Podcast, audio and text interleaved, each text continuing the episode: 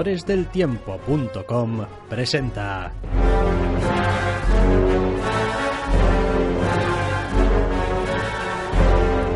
Zascandileando.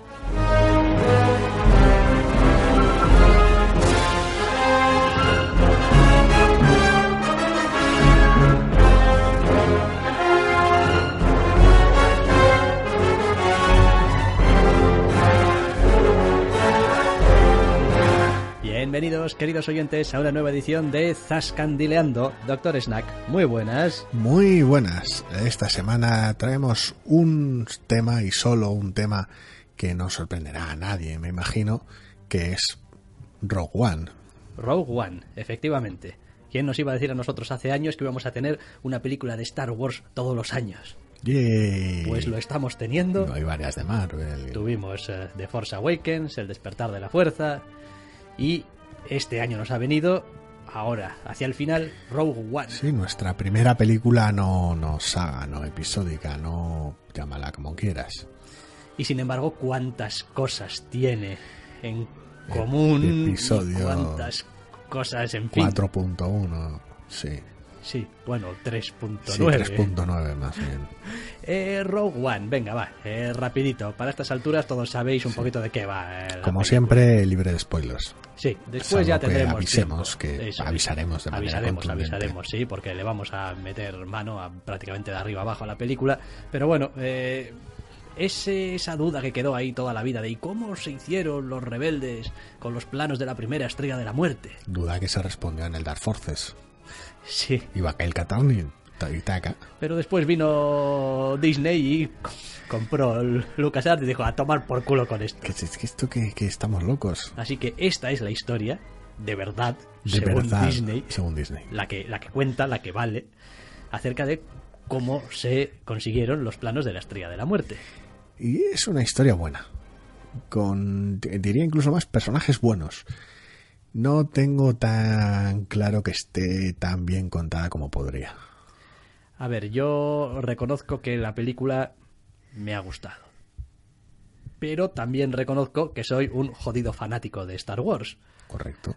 Con lo cual, a poco que hiciesen más o menos bien, a mí esta película me iba a gustar. ¿Qué pasa? Pues que es al mismo tiempo una película muy Star Wars y muy poco Star Wars.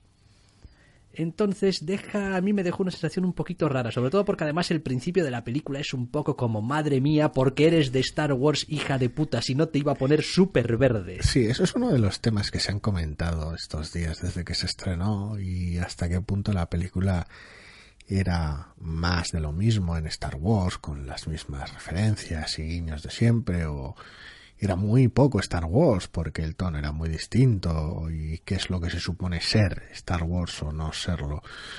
A ver, imagino que como cualquiera que haya tenido sus roces, mejores o peores, mayor o menor cantidad con el universo expandido o con las nuevas cosas que está haciendo Disney en TVOs, por ejemplo, o, o en series de animación como Rebels, uno tiene una perspectiva más amplia de lo que supone ser Star Wars o no, es merecerse esa etiqueta o no, que siempre ha sido una cosa un poquito grotesca, pero bueno, el asunto está en que, para mi gusto, mucha gente cree que el que es lo que se puede hacer con Star Wars o no es un terreno relativamente reducido para el tamaño de lo que podría ser el, el género en sí mismo.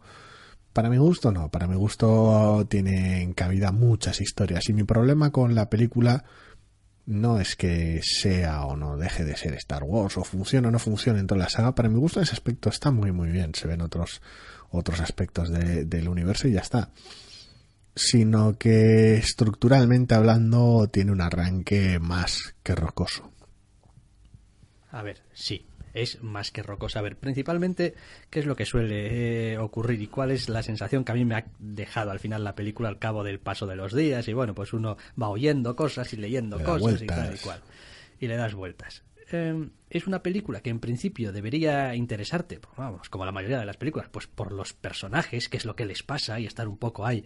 ahí La trama es- está guay, tiene sus cosas de acción. y sí. en realidad eh, me encontré la mayor parte de la película diciendo, ah, mira esta cosa que es de Star Wars, es, mira esta otra cosa, mira este, estos soldados, Fuiste- estos, estos, este traje, este vestuario, este planeta, este plano, esta... Fuiste víctima del guiño. Sí, un Del poco sí. Y- cómplice. Y, y- y de hecho hay ciertas partes de la película en la que las referencias para los que tenemos un poquito de fondo en, mal en conocimiento, O- entre comillas, o- Star Wars, O poco también, no importa. eh, son, son que llega un momento en el que dices tú, joder, madre mía, es que habéis aprovechado todo lo que habéis podido. Estáis forzando maquinaria. Hombre, el nivel de aprovechamiento llega hasta reutilizar pf, secuencias que no se usaron de, de- de- de episodio 4. O sea, ese es el nivel para momentos de, cabina, de, de nave y demás. Pero bueno, ahí, ahí ya no voy, a, no voy a entrar en más detalles tampoco. Es que decir, el aprovechamiento es máximo en esta película de la referencia y del guiño. En ocasiones está bien, en otras ocasiones es forzado e incómodo. Para mi gusto,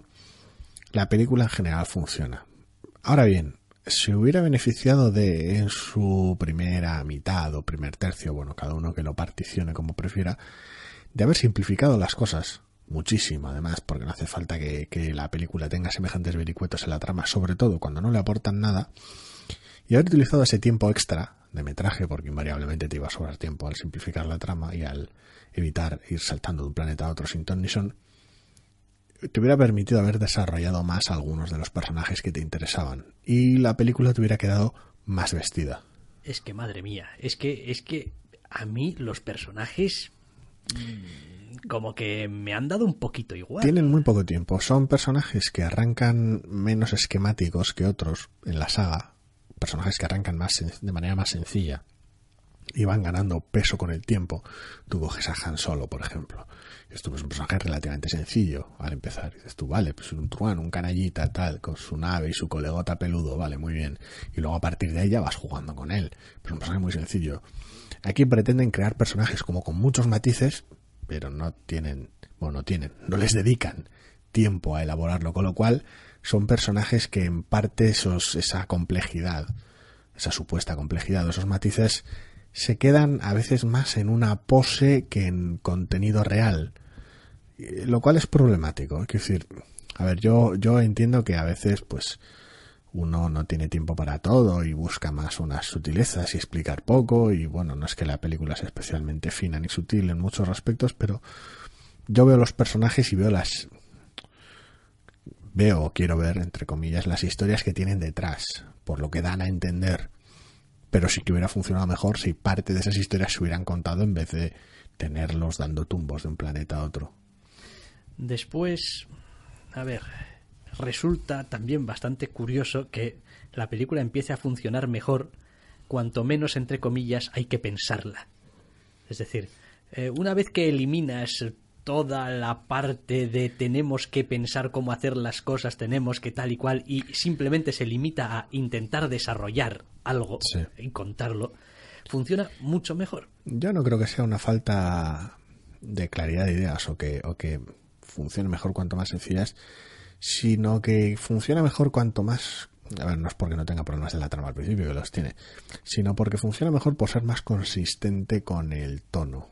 Por decirlo de alguna manera, tienes una historia en general jodida, de bajona, y el- la segunda mitad es, funciona mucho mejor con ese tono el principio un poquito dando bandazos y teniendo aventurillas funciona mucho peor con el tono, lo cual hace que se resienta. Entonces, evidentemente, al margen la película está mucho más enfocada hacia el final que al principio, donde tiene que mover todas sus piezas para colocarlas donde le conviene para dicho final. Pero es eso, es, un poco todo, no solo la trama va mejorando, sino que la atmósfera es más consistente. Después, en el capítulo de personajes barra actores, pues hay algunos que están muy bien, hay otros que cumplen y hay otros que, pues si no me dices que están en la película, casi ni me entero. Quiero decir, porque es lo que hay. Entonces dices tú, bueno, tienes a Mads Mikkelsen haciendo de Galen Erso y tal. Y dices tú, bueno, pues Mads Mikkelsen mola. Mads Mikkelsen sabe lo que hace. Mads Mikkelsen tiene uno de esos papeles que dices tú, un poco como lo que le pasaba hasta en, hasta en, Doctor Extraño, que dices tú, hombre, es que si no le das más tiempo, que conste que está mucho mejor en Rogue One de lo que está para mí en Doctor Extraño. Ahí le anda, ¿eh? En cuanto al pero se entiende mucho mejor Eh, y está sí. mejor retratado el Sí, personaje eso sí. en Rogue One que lo que estaba en Doctor Extraño. A pesar de que el tiempo en pantalla es parecido o incluso menos. Sí, el Doctor Extraño tenía ese, ese rollo, sí. Buena parte del tiempo en pantalla en Rogue One es, es de diálogo y buena parte del tiempo en pantalla en Doctor Extraño es de acción. Pero sí, el asunto es eso, en Doctor Extraño no, es un personaje que tenía un pasado trágico, que llevaba a cabo lo que llevaba a cabo por una serie de razones que te explicaban de manera breve y tenue porque no había tiempo. Aquí en Rogue One pasa un poco lo mismo, su relación familiar con la protagonista y tal igual está ahí, pero no la vemos porque no hay tiempo. Es como no, y se supone que el- la figura paterna es, es un punto crucial para la protagonista en la película, es imprescindible. Y sin embargo, no hay una relación entre ellos, porque no hay tiempo a mostrarla. Ese es parte del problema. Que entiendo que, la, y que su hija tiene que verla. Quiero decir, pero en pantalla lo único que vemos es plot. Tampoco me parece que Felicity Jones y Jean Erso se lleven demasiado en esta película. Me parece que así como uno veía el despertar de la fuerza y inmediatamente era como, jo, qué simpática, ¿no? La protagonista. Aquí dices tú, bueno, uno, tiene un doblaje que según empieza la película dices tú, madre mía. El doblaje es peculiar. Si tenemos a una, una actriz de doblaje relativamente nueva, que está, está bien, ¿eh? Pero suena demasiado joven. Sobre todo al principio, porque después una, o porque ya te estás acostumbrando, o dos, porque La no sé, costumbre, me le va cogiendo quizá un poco, aunque ya sabemos que el doblaje a veces empiezas por el final de la película y luego saltas al principio. Creo pero que es una cuestión de costumbre el espectador, pero al principio cuesta un poquito. Y el personaje le falta un poco de entidad, le Eh, falta... A ver, no, no llegamos a entenderlo porque a veces parece que da un poco de bandazos en su Claro, pero es, que, comportamiento. pero es que volvemos a la misma comparación. Tenemos al personaje de Jean Erso, la protagonista de esta película, que también cuenta con un reparto más amplio que el, que el despertar de la fuerza. Y nos muestran cómo encaja su niñez en la trama, después nos muestran cómo encaja su presente en la trama, y después la empujan a través de la trama. Mientras tanto, en el despertar de la fuerza tienes a, tienes a Rey y te muestran su día a día las diferencias son notorias de encaje. No digo que, no digo que tal vez el personaje le venga mejor a uno, vale, el personaje funciona mejor, en el caso de Rey. Pero es que también juega con ventaja. Su personaje tiene tiempo para crecer, mientras que el de Jim, pues, la trama se lo impide. Después tenemos a Diego Luna, Sí, Cassian Andor. sí. Y... Cassian Andor, agente rebelde. Sí. Cassian Andor. Cassian Andor es el personaje que mola por lo que se intuye o se- no se dice de él, o a poco de lo que se ve más que por lo que, que, tiene, hace. porque No, no, no creo que sea un personaje tan visualmente llamativo como otros de la saga.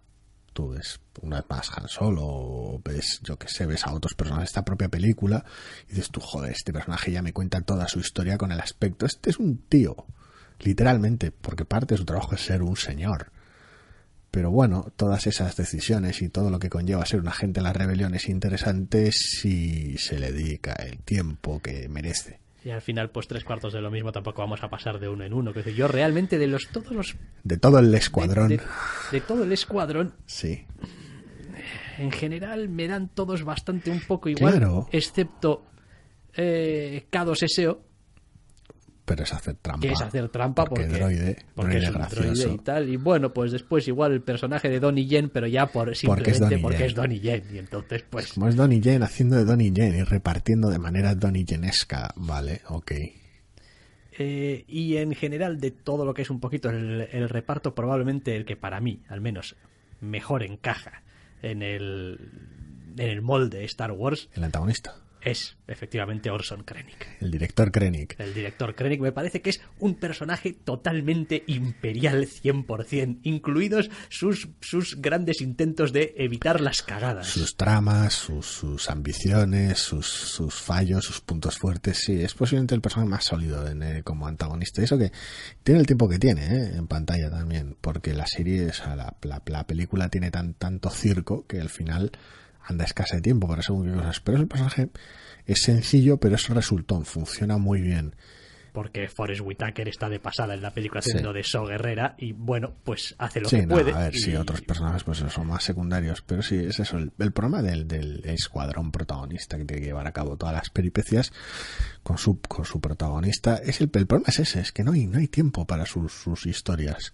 Son demasiados personajes a los cuales tienen que atravesar una trama demasiado complicada, quiero decir, si la trama, no, no voy a spoiler nada, evidentemente, pero si la trama fuera más directa en su primera media hora, es como no, hay que ir aquí a por los planos, porque cosas, ya está, no, no. Ya, pero es que entonces la película nos dura hora y cuarto y poco- tal. no, no, no nos dura hora y cuarto. Lo que hace es liberarnos 45 minutos para hablar de los personajes que van a robar los planos. Ya, pero no vamos a tener a gente hablando ahí sentada en su nave y... No, porque vas a tener algún momento de flashback, vas a tener algún momento de, de la vida de cada uno de ellos, es decir, vas a, vas a tener un mínimo de habilidad para contar sus cosas y sobre todo, creo yo, vas a tener menos personajes, lo hubieran beneficiado. Aquí hay personajes que podrías recortar. Que es una pena, porque lo poco que salen son graciosos, son molanes, también tienen momentos poderosos la película, pero de alguna manera son momentos que entre comillas no se han ganado.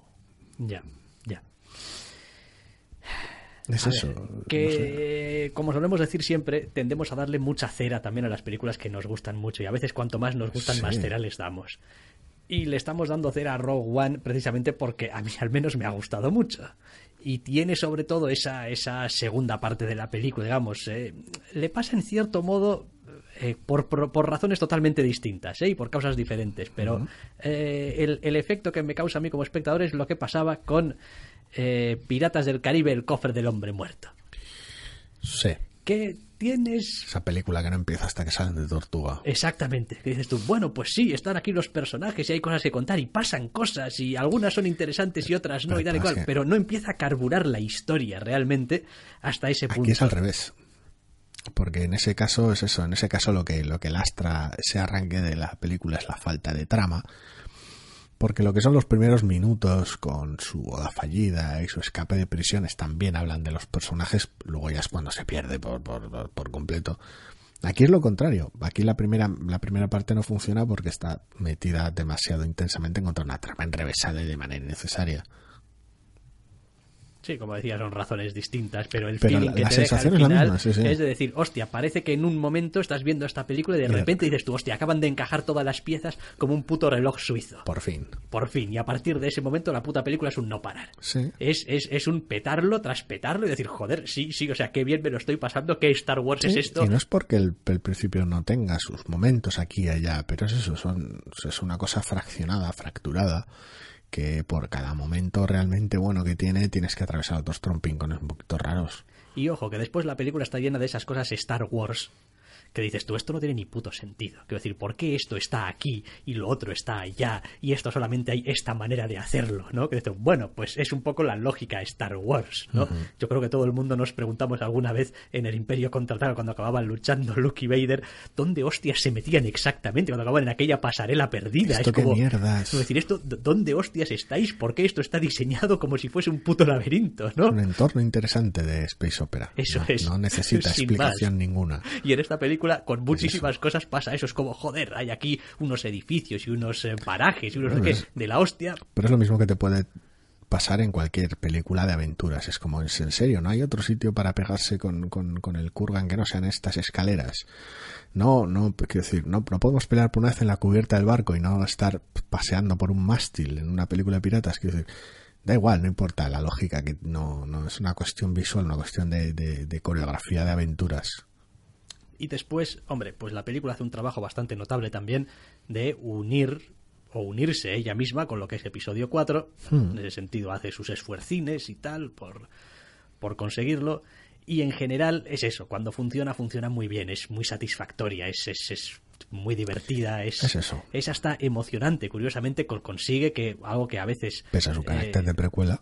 Sí, pero, pero, pero consigue ser emocionante. Una cosa, por ejemplo, que hacía fatal, fatal, fatal, episodio 1, por ejemplo, era que las batallas espaciales le importaba a todo el mundo una mierda, quiero decir, porque, porque es que... El episodio 1 específicamente, Sí, madre sí. mía. No, por eso. En lo que al espacio se refiere. Sí, sí, por eso es como, pues, pues no, no sabemos quiénes son los pilotos, no sabemos quiénes son estos tíos de Nabu, están ahí en el espacio pegándose con unos droides, quiero decir, ni siquiera son humanos, los de, tampoco los de las otras naves, quiero decir, me da absolutamente igual. Aquí, aquí cuando empiezan las hostilidades, empiezan las hostilidades y la película. No era, no era peor que la batalla de tierra, de todas maneras, que también. ya, bueno, ya. Eh, pero aquí cuando empiezan las hostilidades, quiero decir, tienes bien claro quién es el enemigo y quiero decir, quién es casi casi hasta, hasta físicamente, hasta que No, decir, y- sé que eres tú, y estompi de mierda. y funciona muy bien como escenario. Todo Sí. lo que, todo el entorno, Sí, los no, es- objetivos, motivaciones, todo el follón, todas las escenas de acción funcionan muy bien. Tienen muchos de esos momentos Star Wars que decías de película de aventuras de ¿y esto en serio? ¿Por qué es así? Pues es así por para darte algo que hacer. Hmm. Para darte un objetivo que lograr específico con una serie de obstáculos en medio, pero no es más que una coreografía de, de una película de aventuras llevada a la ciencia ficción, que bueno, es en parte lo que es Space Opera, en parte. No sé, yo creo que es una película A mí es una película que me gusta mucho. y más que decente. Sabiendo cómo funciona, de alguna manera hace, una vez vista, hace más tampoco permisibles, porque en la película el comienzo no mejora por ello, pero sabiendo las decisiones que hay detrás o los derroteros que va a tomar la película, de alguna manera se hace- posiblemente se haga más llevadera en visionados posteriores. Ese arranque torpe. Curiosamente, a pesar de que toda la parte inicial de la película me parece, como tú dices, bastante torpe, en sí misma la escena inicial, o bueno, toda la mm, todo el principio, digamos, Sí. eh, me parece que está muy bien. O sea, me parece que es una, es una manera bastante, bastante directa de empezar la, la película, bastante, por decirlo de alguna manera, sin demasiadas concesiones. No, Y sí, que- a ver, y que Gareth marca- Edwards dirige bien. Sí, sí, y No- que, y- y que marca muy bien un poquito desde el principio el tono de la película, decirte, bueno, mm, aquí, quiero decir, señores mágicos que vienen a salvarte mágicamente, pues igual no los vas a le tener. falta, ya digo, es eso, es le falta recortar un poco en trama y escenarios al principio de la película. Es como esto, aquí no hace falta este vericueto la trama, igual no hace falta ir hasta aquí para te conseguir. lleva a veces para algunos incorporar a este desarrollos y algunas personaje. escenas que dices, joder. Es eso, es evitar esos, esos problemas y, y con ese tiempo que te da, nutrir un poquito más la, la entidad de los protagonistas. Es gracioso porque hasta ocurren ciertas casualidades en la película que son tan obvias que hasta los propios personajes son conscientes de ellas. Y la parte mala es que no dejan de ser casualidades. Sí. Y claro, pues ese es el tipo de cosas que te estropea un poquito la, la, la, la, la, la situación, porque estás viendo y dices tú, bueno, mm, es que casi, no sé qué es mejor, si que seáis conscientes de que esto es una casualidad o que paséis de largo de ello. Ya. A ver. Luego el resto de departamentos en general yo no tengo ningún problema con ello. Efectos, música en general. Creo que la mayoría de aspectos, tanto puramente técnicos como, como técnicos y artísticos, cumplen. Tal vez a la música le falta no tanto una entidad propia, que creo que la tiene, pese a sus, sus préstamos, sus guiños que siempre suceden, sino a su uso durante la película. Es parte más del montaje y de la edición de sonido que de la propia composición, Sí, de es las que- melodías. Es que, a ver, eh, Star Wars siempre ha sido una saga que ha estado, mon- a ver, entre comillas, montada alrededor de la música, Sí. con muchísimos sus matices, matices, sí. obviamente. Y esto no. No. Quiero decir, esto, esto no deja. Tiene una, una, una, una visión, desafortunadamente para algunas cosas, más moderna de, de- de cómo montarla. Sí, pero a ver, eh, es algo que le pasa hasta episodio 7 también, ¿eh? que están, hay escenas que están montadas alrededor de la música, el, el desenlace de la, del combate del final de la película, Hmm. con una protagonista y Sí, tal. eh, todo ese momento no acaba hasta que no cierra musicalmente el, el momento. Es como no, tú estás oyendo la música y tururu, y hasta que no acaba no hay desenlace. Sí, el clásico efecto Dragon Ball. Eso Nos es. vamos a mirar hasta que termine la canción. Eso es. como Y después nos vamos a pegar hasta que acabe la canción. Correcto. Eh, aquí no. Aquí No, tienes aquí tus la momentos música en los el que. montaje Pero cumple una labor de pasado por allí en ocasiones, ¿no? Es un montaje un tanto, tampoco decir torpe a ese respecto, pero sí si lo que hace es disminuir muchísimo el impacto de la música, lo cual dificulta que algunas escenas tengan mm, cierto impacto mayor del que... Sí, sí, porque muchísima de la emotividad que se suele captar en las películas viene del uso de la música. Entiendo que es una película distinta en muchos aspectos, entonces el rango de emociones y la trama que quieres contar es distinta, pero no sé, a ver, la música le viene bien a cualquier tipo de historia que quieras contar, con lo cual pues haces un énfasis mayor o, mayor o menor y ya está, pero bueno me parece que en ese aspecto hay mucho por mejorar. Me parece que eh, Disney en general o el proyecto en general ha, pecado de valiente en algunos casos de, oh, vamos a hacer algo distinto y tal, y ha pecado de segura en otros. Y la película se queda en una especie de término medio un tanto extraño, que en general es una película que me ha gustado mucho, que funciona bien, pero esa, esa tensión entre hacer algo distinto, pero no mucho porque te pillas los dedos, es la que causa buena parte de los problemas que tiene. Yo aún así recomiendo de cabeza que esta película se vea en el cine. Quiero decir. Sí, claro. estas películas están pensadas para verlas en pantalla grande. Para tener tu, tu, pantallón, tus naves gordas y tus escenas ahí. Vamos. Tus, tus, aventuras en pantalla grande. Porque después, pues por H o por B, la ves en la tele y dices tú, jo, esto en el cine sí, tiene que molar. del pues montaje que tenga cada uno en su casa, claro, pero. Eh, sí, bueno. Yo todavía no conozco a nadie que tenga un cine en casa, a pesar de... Ya hablo más de resolución que de tamaño, pero sí. Ya. Y el eh, sonido también. En fin, vamos a dejar aquí... El comentario libre de spoilers. El comentario libre de spoilers. Y ahora, después del aviso sonoro... Pertinente. Pues volveremos y... pues Spoilers a tope. Spoilers a tope, a tope, a tope. Atención, por favor, el podcast con destino territorio spoiler realizará su salida de inmediato. Quienes no quieran ver comprometidas sus sorpresas pueden dar por finalizado su trayecto. No digan que no les avisamos y sean bienvenidos a Territorio Spoiler. Pues territorio spoiler, efectivamente. Buah, es que en estas películas hay cosas que hay que agarrarse los machos. O sea, a ver, ¿Por dónde empezamos? Venga, vamos a empezar. Estábamos hablando de actores. Oh, sí, los que están vivos y los que están muertos también. O sea, vamos a empezar por Tarkin. Venga, vamos a empezar por Vamos a empezar por Tarkin. De Tarkin. en esta semana, desde que vimos la película, semana y algo de para cuando esté el programa disponible, he oído de todo. Yo también. Es, es una de las cosas que más me fascina. Es... gente que dice que se nota mogollón que es CGI porque es de plástico y gente que iba al cine que no había visto las películas originales o no tenía realmente en la cabeza al personaje. No, o las había visto, sí. O las había visto y pues, pues sin más, joder, pues el personaje que me estás contando. Sí, es alucinante, es, es me, me, fascina como todo el, todo el fenómeno de la Uncanny y tal sea tan, tan, tan subjetivo. A ver, nosotros fuimos al cine a sabiendas que, que, que de mentira Hombre, hombre, sí, no, porque supiésemos que iba a salir en la película, yo al menos no lo sabía, sino porque, coño, el actor tendría más años que Matusalem. Yo creía que iba así, el, el, pobre está, está difuntísimo, pero sí, el, el asunto está en que, en que es eso, es como yo creía que iba a haber pues otro actor, un doble, algo así, o de espaldas, o sabía que salía poco, o creía que salía poco. Y la primera vez que lo vi, pensé, coño, tenían algo de metraje que les sobraba y lo han aprovechado y lo han... No, espera, espera, coño, es un CGI.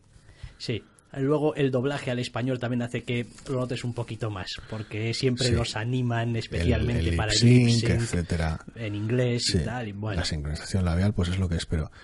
Es, es, es muy curioso, y lo he dicho. Esta semana me estaba interesando por el tema, porque es que yo estoy en el campamento de se nota, pero está bien hecho. Por fin, la, por un lado la artesanía y por el otro lado la potencia técnica, han conseguido un personaje que funcione, creíble, no hasta el punto de engañar a todo el mundo o a la mayoría de la gente, pero sí creíble. Y entonces está leyendo artículos, reacciones al respecto y tal, y hay desde la gente que les incomodaba mucho, realmente acababan con esa sensación de, ah, de verdad, pero no, pero ah, y, les distraía muchísimo de la película y la gente que directamente no sabía que era que estaba generada por ordenador hasta que se lo decían una vez que terminaba. No es el único personaje.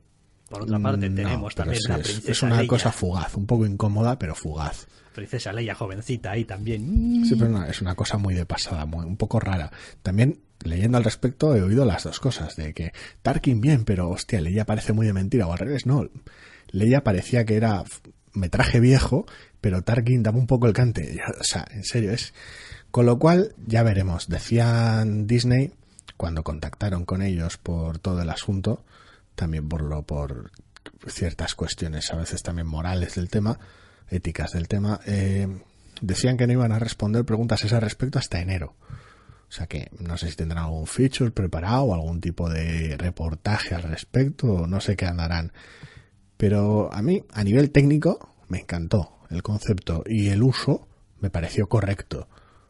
Vale más cosas eh, respecto un poquito a la trama. Decíamos antes que a veces hay cosas que como que coinciden mucho. Pero hay un momento en el que en el que So Guerrera dice, ah, así que justo hoy que recibo y tal a un a un imperial que dice que tiene un mensaje de Galen Erso y tal, justo hoy aparece su hija aquí, mucha casualidad. es que no es una casualidad en absoluto. Quiero decir, todo el mundo tiene noticias del piloto y por eso se han plantado allí, a por él, a por el piloto. Ya, pero Quiero decir, es eso. Es, todo. Me refiero a que hay una serie de conveniencias, como, oh, verás, no, si sabemos de sobra dónde está eh, So Guerrera, lo que necesitamos es alguien que nos. Si hay algún tipo de duda con la trama, es como saben que ella es ella, para rescatarla de prisión, si acaso. Eso por descontado también. Pero bueno. pero saben lo que necesitan. Es como, mm, sabemos que tú eres tú y sabemos dónde está el tipo.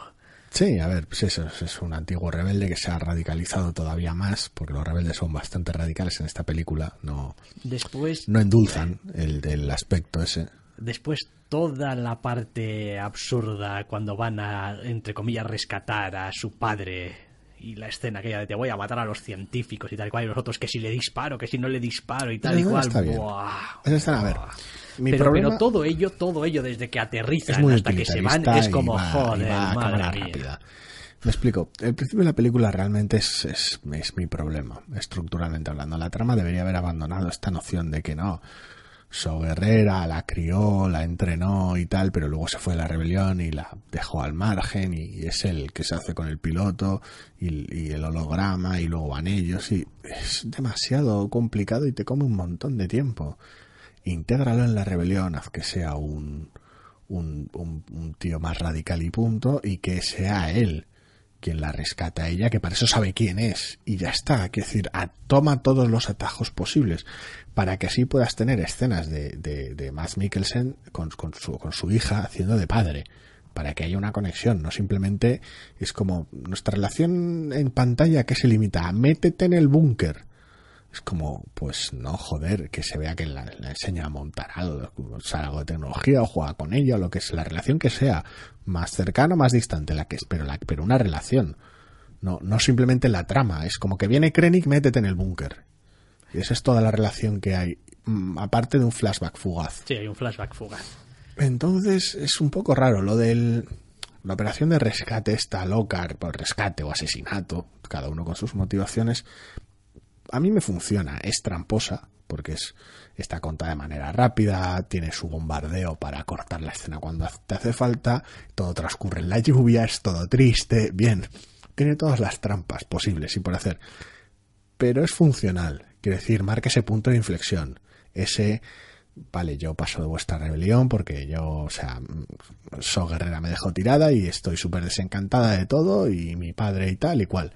Y de repente te enteras de que tu padre te ha mandado todo el holograma, de te explica las movidas, te piras de ahí, lo atropella la tormenta de mierda al colega y luego llegas allí y te lo, te lo matan y el tío que te ha contratado también quería matarle, es como, pero qué cojones. Vale, con punto de inflexión funciona, pero solo eso funciona. Le falla otra cosa también a la película. No sé si recordáis los trailers que fueron saliendo. Bueno, sí. Pero en general parece como si el personaje de Gin Erso hubiese, no hombre, no voy a decir un, dado un giro de 180 grados, pero sí que tiene como un cierto giro de unos cuantos grados. 60, 80 es como en los trailers parece súper rebelde ese rollo de esto es una rebelión, no, pues yo me rebelo y tal y cual. Sí, a ver, tampoco sabes en qué momento de la película encaja eso. Yo esperaba, yo esa parte en concreto esperaba oírla al final para intentar convencer a los senadores y tal, pero al final no, también la cortaron. Entonces, no, no sé, hay algunas cosas después eh, en cuanto a montaje tiene pinta de ser una película que pues pues ha tenido sus más y sus menos. Tuvo su, su, parte de re-rodaje, sus reshoots bastante extensivos que está claro que han modificado mucho. Es decir, tienes, quiero decir, el propio Forrest Whitaker cambia de peinado en los trailers depende de qué tráiler, que en la película y en algunos, en los trailers pues lo tienes con su pelazo loco, de chiflado absoluto, y el primer tráiler sale, sale con la cabeza afeitada. Mira, de eso no me acordaba. Es una cosa, es una cosa loquísima. Es eso, es, tiene un poco esas decisiones raras. La propia muerte de So Guerrera es un poquito. Es, es, un poquito de no nos sirve para nada ya, la película así que mejor que muera. Sí, sí, a ver, en su momento no me importó, en su momento agua, pues, pues se come aquí la mierda porque es un nombre del pasado y ya está, y bueno. Pero es que no pude evitar, no pude evitar ver a ese Kevin Costner levantando el brazo y diciendo, no, hijo, deja que se me lleve el tornado. sí. Es como, no, a ver, tío, o sea, vale que tienes una pierna y tal chula y que respirar no es lo tuyo, pero tengo la nave ahí, vente conmigo. No sé, que se hubieran molestado en, que le pasase algo horrible y no pudiera andar. Yo que sé, un, sigue sin mí. Después lo que decíamos antes de que, de que, la película reutiliza todo. Quiero decir, eh, Vader, Vader tiene su castillo. Vader tiene su castillo, joder, yo fue ver Vader, ver castillo, lava y decir, joder, esto es lo que estaban pensando para el Imperio contraataca hace treinta y tantos años. El castillo en Mustafar, que no pone No pone que es Mustafar, pero sí, pero es Mustafar, y han dicho que es Mustafar, de hecho, pero por si acaso no le ponen que es Mustafar, no vaya a ser que alguien piense que tiene algo que ver con las precuelas o algo así. Es muy gracioso. Es bastante extraño, sí, pero eso es... A ver, lo de los guiños yo normalmente, en el caso de Star Wars o cualquier otro universo compartido, Guardians of the Wheels. Tengo, tengo una tolerancia alta, no porque diga, oh, quiero todos los, dámelo todo, soy súper fan, dame los guiños, sino porque simplemente, pues joder, es el mismo universo. En este caso concreto, además, son épocas solapadas a lo que ya hemos visto hasta la saciedad, con lo cual, pues, es, no es como en plan, uh, sables de luz, tais, ates, ates, pues, coño, es normal. con eso no tengo problema. El problema que tengo normalmente con los guiños es cuando ya los metes, metes el cameo por el cameo, como el Doctor Evazan en, en Jeddah, o, directamente fuerzas maquinaria, como el momento de R2 y C3PO. Ya. En esos momentos de rotura de ritmo absoluta es cuando me chirría la maquinaria. Pero por lo demás no, no tengo problemas. Ni hacen demasiado por mí los guiños, como decir, no, este modelo de Tyson me da igual me importa una mierda. No, ni tampoco me molesta. No, normalmente es como, me dejan bastante, los tengo muy asumidos, como si fuera algo normal, vaya. Sí, hay también bastantes eh, cosas graciosas en el apartado de, coño, eso es un destructor estelar sobre una ciudad. Es como, todo lo que sabía, ¿qué me estás diciendo, tío? Que todo lo que sabía de Star Wars hasta ahora no sirve de nada. Es como, pero un destructor estelar no puede estar, eh, no es atmosférico y que... Hombre, que sí. Que pues ahora sí. ¿Qué pasa? Es como lo de los TIEs, ¿no? Pero los TIEs no pueden estar... Son ahora detalles, sí. Son detalles chorras tampoco. Sí, sí, son detalles chorras, por supuesto. Evidentemente. Y que te permiten esas, esas escenas de aventura loca, como el salto, el salto al hiperespacio huyendo de la tormenta de mierda. Esa es otra. Ese es el típico punto que de todas formas hay que ser un poco justo con él. Ese tipo de mierda eh, las hace Lucas en las precuelas y es un puto loco, porque está mal de la chola y tal y cual, porque esa mierda no se puede hacer, porque no se hace y tal y cual, es una fantasmada y tal y cual. Lo haces aquí y bueno. Yo con esa fantasmada normalmente no tengo problemas ni aquí ni en los TVOs de Star Wars recientes, ni en que tiene unas cuantas burradas de ese tipo. El de Han Solo, por ejemplo. Y después, claro, por supuesto, eh, ya hemos dicho que sale su castillo, no sale solamente su castillo, evidentemente. Sale el puto Vader. Y el puto Vader solamente con su mera presencia hace mejor todo lo que toca.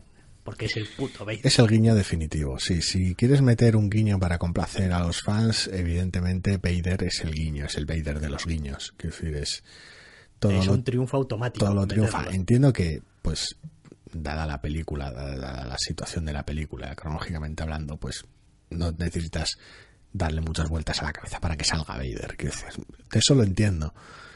Pero en general funciona, funciona. Aquí en nuestro caso, pues echamos de menos a Constantino Romero. Sí, muchísimo. Pero funciona. El doblaje corre a cargo de Pedro Tena y, y funciona. O sea, es, es raro, es raro, pero está bien. De hecho, me, me hacía mucha gracia porque hasta los comentarios de algunos americanos decían que hasta el propio James L. Jones parecía más joven, más joven. Decían algunos, yo leí algunos decir es que yo, he que suene más joven, qué mal. Y había gente que se quejaba de que sonaba, sonaba demasiado viejo, tal y incluso. Otros que decían que no era él, que era el filtro. en fin, al final el parte del problema, a ver, si pones el metraje eh, a la par, podrás detectar diferencias, en, me refiero al doblaje original, y podrás decir, suena más así o menos así. Pero saliendo del cine, o días después, decirlo con cierta ligereza es ridículo porque la memoria hace estragos con ese tipo de detalles. Sí. A mí me sonaba que. Entonces, pues bueno. Hombre, a mí me sonaba raro este El- Vader. el- Yo- el- Bueno, a ver, sí, no, eso es inevitable porque directamente es otra persona.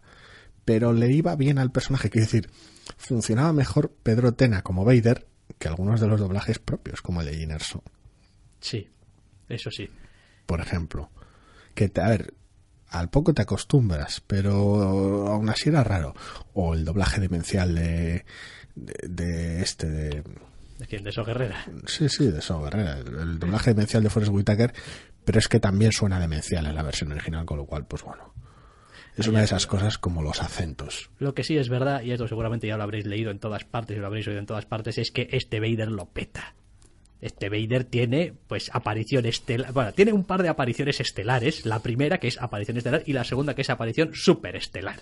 La segunda aparición es de Motherfucking Vader petándolo muy alto y muy fuerte. Sí, la aparición de Vader en general me ha hecho mucha gracia ver algunas reacciones. A ver, por un lado nosotros veíamos mucho el Vader del, del TVO reciente ahí. Sí. El propio el propio Kieron Gillen hacía chirigota al respecto en su newsletter esta semana. De bueno, salió Rogue y todos los que hayan visto cierta aparición, pues la recibirán con una sonrisa Sí, porque es a nivel de actuación, a nivel visual, se corresponde mucho con el Vader del TVO, lo cual es increíblemente cómico esa correspondencia mental porque se corresponde mucho con el Vader de las películas. Con lo cual, pues, es, es, es gracioso. Me ha sorprendido mucho también ver gente quejándose porque de repente Vader soltaba cierta frase lapidaria Sí, al director sí. Krennic. Y, Sí. y yo cuando veía esas quejas y esos artículos decía, ajá, o sea que este no es para nada el Vader de disculpas aceptadas, Capitán Nida. no, no, No, va, no, es, es- ese Vader es un Vader y este Vader es totalmente distinto. Es como que no se, se como, como dice, no se le atragante. Eh, que no se la atraganten sus aspiraciones. Es como, es que es el Vader de siempre. Entiendo que, a ver, el grado de exposición es distinto y después de 25 números más, más la miniserie y tal de TVO de Vader, pues estamos muy acostumbrados a que venga Vader, te suelta un par de hachazos, si hay alguien que matarlo, lo destruya y a otra cosa. Sí. Vale. La exposición a, a ese Vader comparativamente con las, simplemente las tres películas es distinta. No te digo ya nada la diferencia con el Anakin de las precuelas. Sí, obviamente. No, pero Pero después aún así también... el propio Anakin tiene sus momentos Sí. de socarronería. Vale que más, más juvenil, pero Sí, después, eh, a ver, han cuidado los detalles al máximo. Quiero decir, este Vader que vemos aquí tiene sus ojos ligeramente tintados de rojo. sí, visualmente hablando. Quiero decir, visualmente hablando, que de hecho es posible que a algunos hasta se les haga un poquito raro la primera vez que lo ven porque no sabrán, no sabrán distinguir exactamente por qué, pero hay algo que no acaba de resultar Había- como el Vader que lo recordáis. Había, había comentarios graciosos de, de parece, parece ligeramente como cosplay, ligeramente como mal el traje, pero es que es un poco el traje un poco mal del de, de A New Hope. Sí. Es sí, como- sí, sí. Sí, no, es como hay partes del caso que son un poco más rara. cortas, eh, los cristales son rojizos. Es, consigue esa familiaridad rara, lo cual es, a ver, en la película se halla en un punto incómodo, porque tiene que trazar la época de siempre de Star Wars con toda la tecnología nueva. Es una problemática muy distinta a la que tiene episodio 7, que ya es una continuación muy posterior y marca esas distancias. En esta tiene que recrear, tiene que tender el puente en la escena final, literalmente, entre esta película y la siguiente. Entonces, en ese aspecto es complicado a nivel estético, pero yo creo que es uno de los aspectos más logrados de la película. Sí, no conseguir sé. esa. No, pasa lo mismo que con realmente con episodio 7, conseguir ese, ese, esa textura. Sí. Realmente eso es de las mejores cosas que tiene esta película, quiero decir, eh, una vez más volvemos a tener los cascos raspados, las naves sucias, eh, las pistolas que son trozos de metal en tu mano, Sí, con cosas, añadidos absurdos. etcétera, etcétera, que es lo que le da ese, ese aspecto de mundo, mundo de verdad, mundo real, mundo que puedes tocar y que pesa. De aventura, con sus trastos improvisados y su chatarra. No sé hasta qué punto necesitaba la película unirse tanto en su final al principio de episodio 4. Es otro guiño más. que es un guiño más que, bueno, es un guiño más que no viene exento de sus ciertos problemas, de es por qué, que de qué diablos hacía Leia con su nave Sí, a ver, es- atracado, atracado ahí. Hombre, sí, la batalla te pilla por sorpresa, entre comillas, como quien dice. Pero bueno, es una batalla a la que no pensabas ir, de hecho, pero bueno. Porque tu vas- misión es ir a Alderaan, a por Obi-Wan, en teoría. Sí, pero vas a coger los planos. También. Eso también es gracioso, sacas a Jimmy Smith ahí haciendo de baile organa y tal. y Es sí, que es, es la, el único puente con las precuelas. es como, hostia, hostia. Por decirlo en directo, quiero decir. Es Está un poco. aquí. Bueno, en el caso de Mon Mothma también pasa, pero bueno. Es, es una película rara. Es una película rara. Me da pena que es eso, que en su primera mitad no, no tenga ese tiempo, esa, esa decisión de decir, no, bueno, vamos a simplificar un poquito la trama, este cambalache loco de ir de un planeta a otro, y vamos a darle un poquito de cancha a los personajes, porque los personajes están ahí. Quiero decir, tú ves la película y aunque sean escenas muy pequeñitas, como la de pegarle un tiro al informador para y salir corriendo, que, que te hacen ver cómo es el personaje, pero luego no hay detrás un desarrollo, lo cual es una pena. Sí, no deja de tener también sus ciertos momentos un poco que dices tú. Ay, joder, a veces qué blanditos sois, cabrones. En plan, no, verás, hemos hecho muchas cosas malas a lo largo de nuestra vida y tal y cual. Así y- que nos vamos a redimir. ¿Cómo? Estampándonos. Contra Exactamente, el vamos a, vamos a ser, yo pensé literalmente, joder, estos sí que son el escuadrón suicida. O sea, decir, unos fulanos que saben que van a morir y van a morir y, y- y es lo que hay. O Puedes sea, coger aquella, aquella foto preliminar del reparto, que estaban todos desperdigados, sentados en las cajas y tal. Sí. Es ahí ponerle el logo. Sí, sí, sí, no, eh, Suicida. está claro. Y bueno, pues eh, el momento discursito de la protagonista y tal. el- Ah, Es- esas Ah. cosas, si no se consiguen hacer bien, siempre quedan un poco como... el discurso es cursi y es Star Wars, ¿eh? O sea, que Sí, decir, sí. es- son niveles, más que nada porque es Porque es como muy repentino también. Aunque el cambio en general de actitud esté justificado, quiero decir, y, y buena parte del cambio de la protagonista se deba más a abandonar una pose de descreimiento que de realmente pasar a creer de golpe. De repente no se vuelve súper idealista. El personaje en cierta medida lo era, pero era una parte suya que mantenía al margen porque traumas con el padre, etcétera, etcétera, etcétera, etcétera. El asunto está en que aún así no está lo bastante bien escrito y ah, lo normal es que al espectador se, le- se le antoje eso repentino, decir, ¿eh? Y este, este, este de repente, esta manera de abanderar la causa así de golpe, Ahora, disfruté Pero- como un enano con todo el bullshit Star Wars. Quiero decir, con esos campos de fuerza planetarios Todo, que dices tú, pero ¿qué clase, de, ¿a qué clase de, de, de bárbaro se le ocurre esta puta idea? ¿a qué imperios ¿A qué de mente y so- sobredimensionado? se le ocurre esta mierda? Pues al mismo que se le ocurre hacer una puta estrella de la muerte Sí, gigante. es llevar la mamonada del escudo de Endor del retorno más Sí. allá. ¿A qué, ¿A qué clase de perturbado se le ocurre poner un control de una antena al final de una pasarela en lo alto de una torre? Porque te permite hacer tu set piece, tu, tu escena de aventura. ¿A qué otro perturbado se le ocurre poner una especie de archivo de datos en una torre gigante que tienes que mover con un... Bueno, eso es razonable. No sé qué. Eso está, entra dentro de la razón. eh, No, no entra dentro de la razonable que luego haya un acceso de acantilado de matarte en vez de un- una escalera manual que merezca la pena, pero Junto con la trampilla arriba del todo la, machacadora. la trampilla machacadora de Yo- arriba del todo. es algo Yo- que, o sea, me tiene totalmente no? Sí, enamorado. es como, dale. no entiendo por la qué. trampilla se abre se cierra y te corta por la mitad, porque sí, algo se habrá roto con la- el sabotaje y los disparos y No me gustó tanto, en cambio, el final que encuentra Krennic.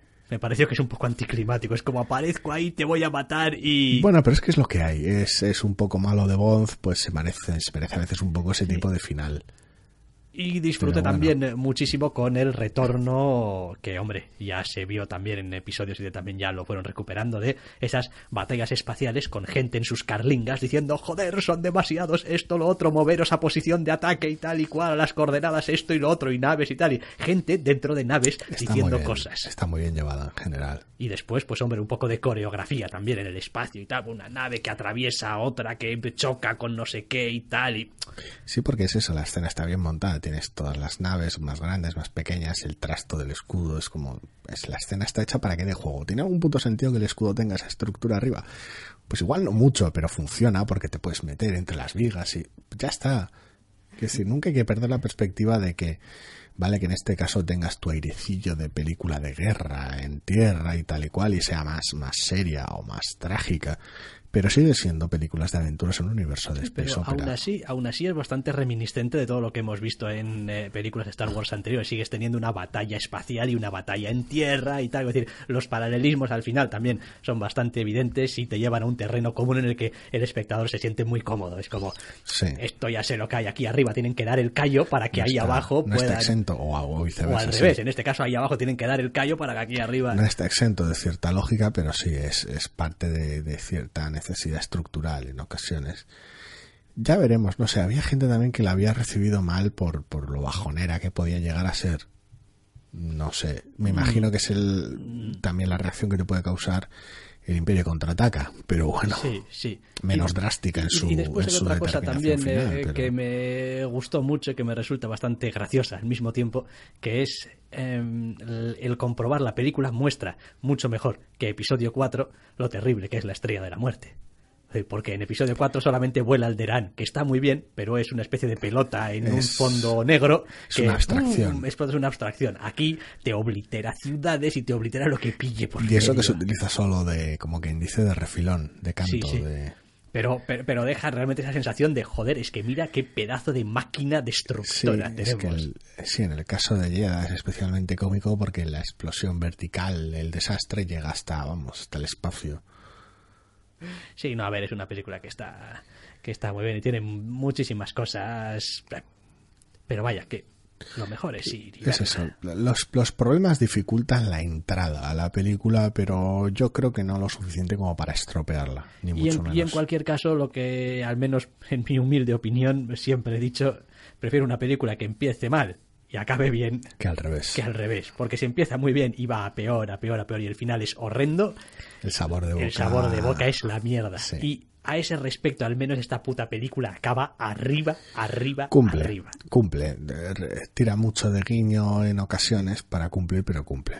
Sí, es, es una película que en ese sentido es realmente emocionante y realmente, realmente yo tal vez se hubiera beneficiado lo dicho, de que los personajes tuvieran empuje para que te importase más Sí, su transcurso, pero tal y como está consigue apañárselas. El error no es lo bastante grave. Sí, en cierto modo también transmite, sin quererlo, esa cierta idea de, no, bueno, al final eran, esos eran unos prescindibles que pasaban por aquí y tal, y no son los auténticos héroes de la historia, no son los protagonistas de la historia, son Ya, pero es eso, ¿no? unos señores. No digo que esté hecho adrede, ¿eh? Porque No. porque no, pero bueno, en fin, puestos a buscarle algún lado bueno, dices tú, pues sí, Sí, no es la manera correcta de llevar la película, pero bueno, al menos.